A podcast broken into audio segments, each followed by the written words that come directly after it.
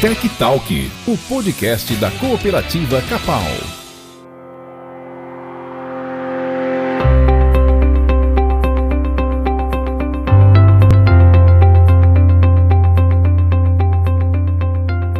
Olá, estamos aqui para mais uma edição do Tech Talk, o podcast da cooperativa Capal. Eu sou Alessandra Euer, do setor de comunicação, e venho trazer mais um assunto bacana para você é, produtor rural, funcionário, cooperado que nos acompanha no Tech Talk.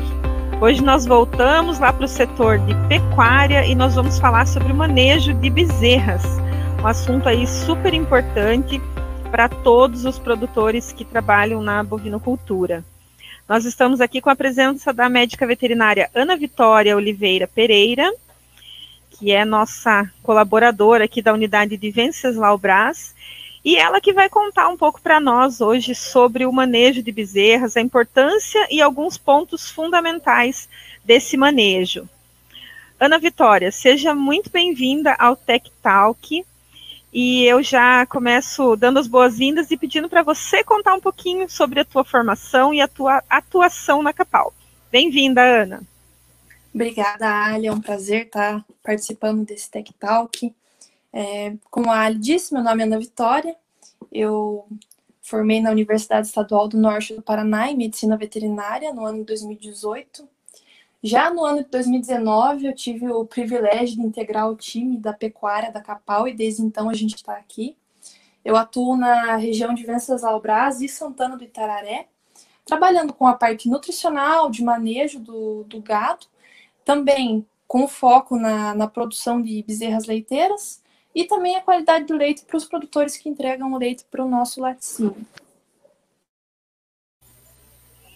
Legal, então é, né, preparamos esse conteúdo aí de manejo de bezerras e você vai, vai trazer algumas informações importantes para o nosso, nosso público hoje.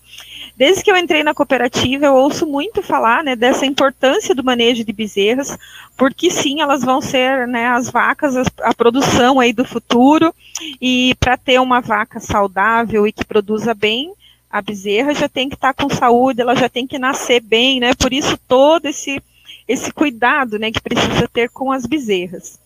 É, e antes ainda dela nascer, né, do animal nascer, tem a, a gestação, né? Então, é, me fala um pouquinho sobre se tem algum cuidado, alguma coisa especial aí no final da gestação da vaca, já pensando na saúde do, da bezerrinha.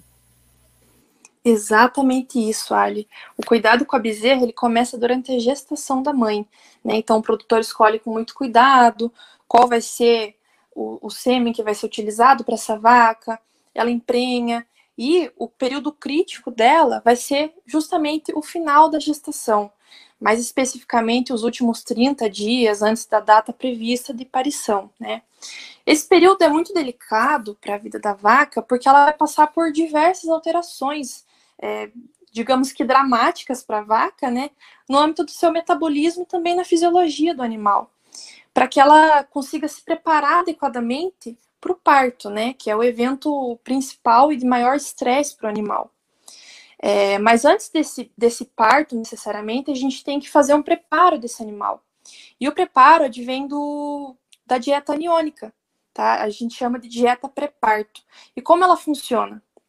Tá? Nos últimos 21 a 30 dias que antecedem o parto, né, a previsão do parto da vaca, a gente deve fornecer essa dieta aniônica para o animal.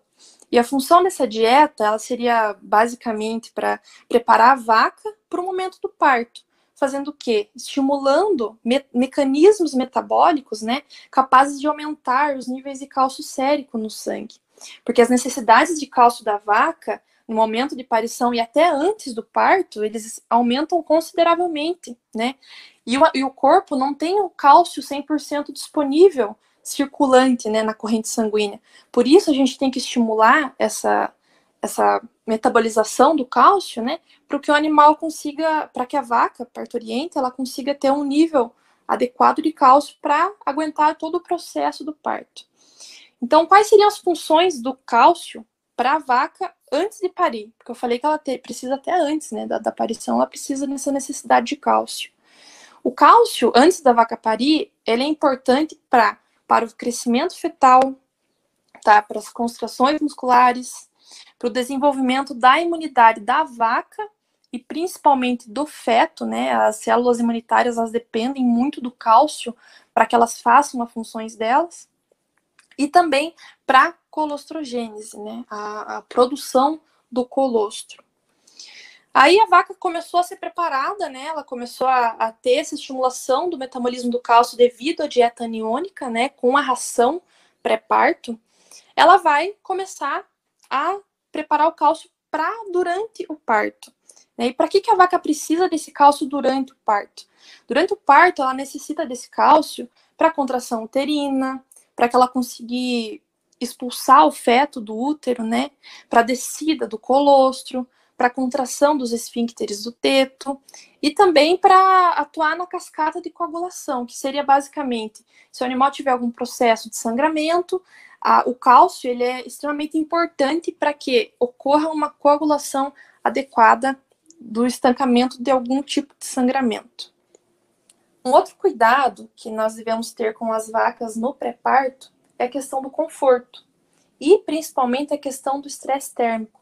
Então, o animal ela tem que estar em um ambiente confortável, para que ela consiga se recuperar bem, para que ela não se estresse durante o processo do parto, né? E principalmente que não tenha estresse calórico. Então, o estresse calórico, ele afeta a vaca de uma forma muito grande, onde até na sua próxima lactação ela pode produzir menos leite. O colostro desse animal que sofreu estresse calórico durante o pré-parto pode não ter uma qualidade adequada é, a imunidade desse animal que sofreu estresse calórico né, no pré-parto é, vai ser menor e isso pode predispor a, a vaca a diversas doenças. Além do que, é, o estresse calórico no pré-parto também vai influenciar a bezerra, o feto que está no útero da vaca. Então, essas bezerras elas podem nascer com uma imunidade mais fraca, com uma saúde mais comprometida e até terem a sua futura produção comprometida, né? Então, por isso é tão importante no pré-parto a gente ter um conforto e livrar esse animal de qualquer tipo de estresse térmico. É, realmente, então, dá para ver que esse momento do parto aí é, é fundamental, né, para é, tanto para a saúde da, da vaca, né, que está tá parindo, como do, do animal que está nascendo. É bem, bem importante, realmente não é à toa que a gente fala tanto sobre esse assunto, né.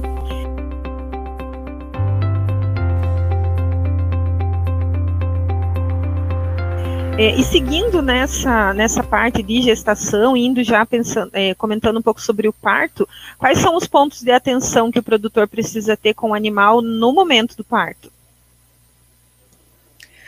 Os pontos de atenção no momento do parto, né, devem começar com o ambiente onde a vaca está instalada. Esse ambiente ele tem que ser um ambiente limpo, arejado, livre de qualquer tipo de contaminante e principalmente livre de fator estressante. Então, às vezes, a vaca ela está parindo e tem outras vacas olhando, ela se sente um pouco ameaçada. Então, a gente tem que tentar evitar esse tipo de estresse para a vaca para que ela consiga ter um parto da melhor forma possível. É, assim que a vaca começa o processo, né, o trabalho de parto, a gente pode acompanhar isso, mas desde que mantenha uma distância, para evitar com que a vaca se estresse. E assim que o bezerro começa a apresentar seus membros, geralmente anteriores, né, na saída do canal vaginal da vaca, a tendência é que esse parto vá ocorrer dentro de 30 minutos a uma hora, se for vacas. Em novilhas, isso pode demorar de uma hora a uma hora e meia para a expulsão desse feto. Se passar muito desse período de tempo, a gente pode ter uma interferência no parto. Para quê? Para averiguar se às vezes não está ocorrendo algum tipo de distocia, algum problema de aparição, seja ele qual for. Assim que a bezerra nasce, a gente deve verificar se ela está respirando adequadamente. E também retirar todo o excesso de membrana fetal que pode ficar na boca e narina da bezerra e pode afetar a respiração dela. Então, com a ajuda de um pano, a gente retira todo esse excesso, né? E verifica se a bezerra está respirando adequadamente. A bezerra está respirando adequadamente? Ótimo. Então vamos fazer o quê? Vamos metizar uma, uma função que a vaca sempre faz assim que a bezerra nasce, que seria a lambedura. Tá? Então geralmente a gente vai separar essa bezerra da mãe até uma hora após o nascimento E às vezes não vai ser um tempo suficiente para a gente conseguir ter essa lambedura eficiente da mãe. Então a gente tem que mimetizar isso. Como a gente mimetiza? Com o auxílio de uma toalha, um pano, ou às vezes até tem produtores que usam um feno. Para quê? Para esfregar essa bezerra, principalmente a região torácica e abdominal, com o intuito de secar a recém-nascida, tá? Para evitar a queda da temperatura corporal. Então a gente pensa, a bezerra ela tá dentro do útero, que é um ambiente quente, né? E acaba caindo para um ambiente exterior, que geralmente a temperatura vai ser muito inferior ao ambiente uterino. E essa bezerra ela precisa, ela não pode perder temperatura. Então, como a gente faz? A gente seca ela o quanto antes para evitar essa queda de temperatura corporal. Também para estimular a circulação sanguínea periférica dessa bezerra, para estimular ela a respirar adequadamente e também ter uma eliminação inicial de fezes e urina, que podem estar no, no seu trato digestivo, e principalmente para evitar que essa bezerra ela, ela sinta frio. Por que essa preocupação? Bezerras que sentem frio, geralmente, elas vão ter uma menor efetividade em absorção desse colostro. Então, por isso é importante a gente sempre manter essa bezerra aquecida, né? Os animais recém-nascidos aquecidos e sem estar tá úmido, né? Outra coisa importante é o ambiente onde a bezerra vai nascer. Tá? Então, esse ambiente, como eu falei anteriormente, tem que ser um ambiente limpo, tem que ser um ambiente livre de contaminantes, porque a bezerra, igual a gente fala, né? geralmente a bezerra ela cai de boca no mundo. Então, a primeira coisa que ela vai ter contato é a sujeira do ambiente. Por isso é tão importante que a gente traga um ambiente mais salubre possível para o nascimento de, da bezerra. Né? Aí a bezerra nasceu, a gente separou, levou ela para um ambiente mais aquecido, secou ela, e a gente vai cuidar, a gente não pode tirar os olhos da vaca, porque ela ainda tem que soltar a placenta, tá? Ela vai estar tá com a vulva suja, então o que a gente fala que é importante a gente às vezes higienizar a vulva da vaca antes e após o parto para evitar qualquer tipo de contaminação e ficar de olho na expulsão da placenta. Se a placenta demorou mais de 8 a 12 horas para ser expulsa, provavelmente a gente pode estar considerando uma retenção de placenta. E aí deve ser tratado da forma mais adequada, né? É, um, é algo que a gente sempre evita com que aconteça. E, e é algo também que a dieta pré-parto ajuda a eliminar.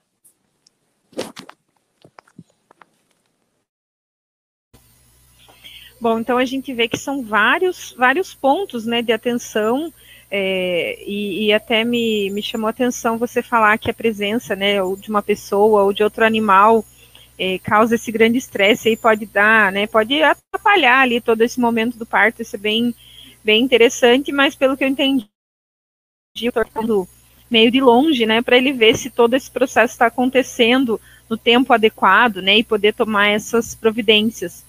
Mas a gente vê como é um momento realmente bem importante aí, né, para o pro produtor, é um momento é, diferente dentro da, da propriedade rural. Agora, uma curiosidade minha aqui, Ana. É, eu, eu já vi algumas vezes e sempre ouço falar da, logo né, depois que, a, que o bezerro nasce, é, faz a cura de umbigo com iodo. E por que que faz isso? Por que que faz a cura de umbigo? Ali, a cura de umbigo é um dos fatores mais importantes é, assim que a bezerra nasce. Por quê? Começando na, na questão da, da anatomia do umbigo. Quando a, bezerra ainda está em ambiente uterino, o umbigo tem a função de fazer trocas gasosas, eliminações corpóreas entre a mãe e o feto. E quando a bezerra nasce, essas estruturas que ligavam o feto com a mãe perdem sua função. E a partir daí, a gente precisa tomar o maior cuidado necessário para que não ocorra nenhum tipo de problema com essas estruturas, porque são estruturas muito frágeis, né? E quais são essas estruturas do umbigo? O umbigo, ele, ele consiste basicamente em três estruturas, tá? Seria duas artérias, uma veia e o úraco. O úraco, ele vai em direção à bexiga, tá? A, a veia umbilical, ela se liga ao fígado e as artérias umbilicais, elas vão desembocar nas artérias hipogástricas, né? Que seria principalmente a artéria aorta, que distribui sangue para o corpo inteiro dessa bezerra. E imaginando pela anatomia do umbigo, a gente vê que a chance de ocorrer algum problema, principalmente de contaminação bacteriana, é muito grande. Por isso a gente tem que cuidar, por isso que a gente tem que fazer a cura desse umbigo quanto antes. E quais são os principais problemas que ocorrem na, no umbigo, né? Antigamente a gente ouvia mais produtores falando sobre a questão de bicheira, né? Bicheira que na verdade é a miíase, né, causada pela ovopostura de uma mosca chamada Cochleomia omnivorax. Essa mosca, ela deposita seus ovos assim que a bezerra nasce, próximo do umbigo, porque ela é, um, é uma estrutura que está exposta e úmida. Então, ela é ótima para alimentar suas larvas. E assim que ela põe seus ovos, as larvas vão eclodir dentro de 12 horas e vão começar a se alimentar desse tecido, dessas secreções de umbigo. Né? E à medida que elas vão crescendo, com o tempo, elas vão adentrando o espaço subcutâneo da bezerra, né? Pode chegar até a parte subcutânea da bezerra e causar vários problemas, vários desconfortos e principalmente abrir uma porta de entrada para contaminações bacterianas. Mas o mais preocupante hoje em dia, dizendo, é, falando sobre a parte de umbigo, é realmente a questão de contaminação bacteriana, é o que a gente não enxerga, né? Alguns anos atrás, uma das maiores preocupações eram realmente a bicheira. Mas o que a gente vê hoje, que o pior de tudo é realmente a contaminação bacteriana. Né? Por quê? Porque elas podem trazer, trazer diversos problemas para a bezerra, principalmente não só a, a onfalopatia, que a gente chama, que é a, a doença do umbigo, onde o umbigo incha, fica duro. É, o problema disso tudo é que as bactérias vão ter uma porta de entrada para ir para todo o organismo da bezerra. Então, ela tem contato com a artéria, e principalmente a veia, que fica um pouco mais exposta em região umbilical, e essa veia vai desembocar diretamente para o fígado. Então, para a bactéria, é uma porta de entrada direta para o fígado. Agora, se ela entra por, pela artéria, por exemplo, e, e chega até a horta, ela pode causar contaminações bacterianas generalizadas na bezerra, uma septicemia que a gente chama, né? Pode afetar o coração, pode afetar o olho e principalmente as articulações.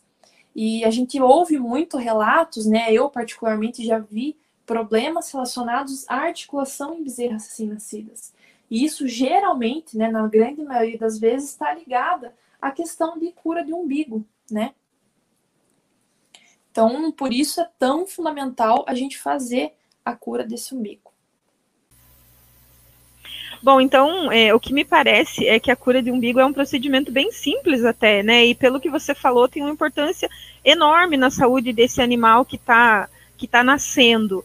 É, realmente é um procedimento simples, como eu tenho essa impressão? Conta um pouquinho como que é essa cura do umbigo. Sim, a cura do umbigo é um procedimento extremamente simples, fácil de fazer, não vai requerer muito do tempo do produtor, né, para realizar esse processo. E para a saúde da bezerra é fundamental. Então, quando a gente deve curar esse umbigo? A cura do umbigo deve ser feita imediatamente, quanto antes. Assim que a bezerra nasce, você forneceu ali o colosso, já pode estar tá curando o umbigo dela, que vai ser a, a, a forma, quanto antes é melhor, né? Então, como a gente faz? A gente mergulha esse umbigo dentro da solução de iodo 10%. Então, não precisa ser produto glicerinado, não precisa usar repelente. É, existem vários produtos que dizem ser até específicos para cura do umbigo, mas às vezes não, não fazem essa cura efetiva. Né? Então, a solução de iodo 10% é mais do que suficiente para realizar a cura desse umbigo. E como ela deve ser feita? Então, a gente mergulha esse umbigo dentro da solução deixa ele mergulhado por pelo menos 30 segundos dentro dessa solução de iodo e faz esse procedimento duas vezes por dia, no mínimo por três dias. Pode chegar até cinco, cinco dias né, fazendo esse procedimento. E o excedente de iodo que fica dentro, depois do processo de cura, você deve jogar fora. Tá? Então a gente despeja o excedente desse iodo e na hora de curar, no, no mesmo dia ou no próximo dia, a gente usa uma nova solução de iodo.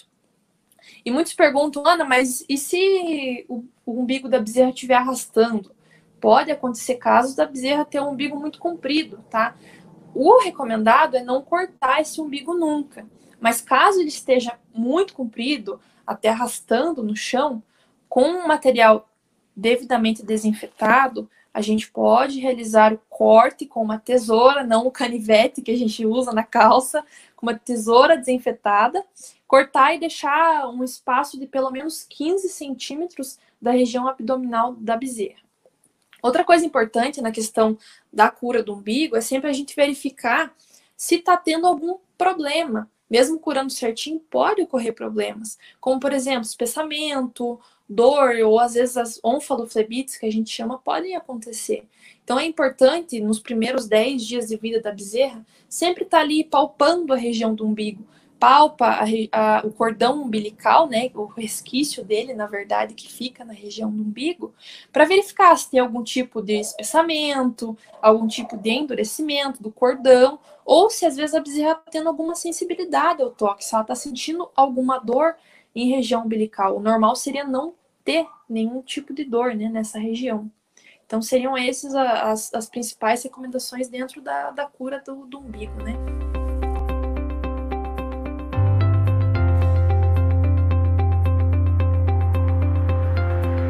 Bom, esse assunto rendeu tanto para nós aqui, foi muito legal. A Ana Vitória preparou um conteúdo muito bacana sobre o manejo de bezerras, que nós acabamos dividindo esse podcast em duas partes. Então você ouviu várias informações, consegue aproveitá-las e em alguns dias nós viremos com a parte 2 desse podcast sobre manejo de bezerras. Nos encontramos logo logo. Você ouviu Tech Talk, o podcast da Cooperativa Capal. Até a próxima.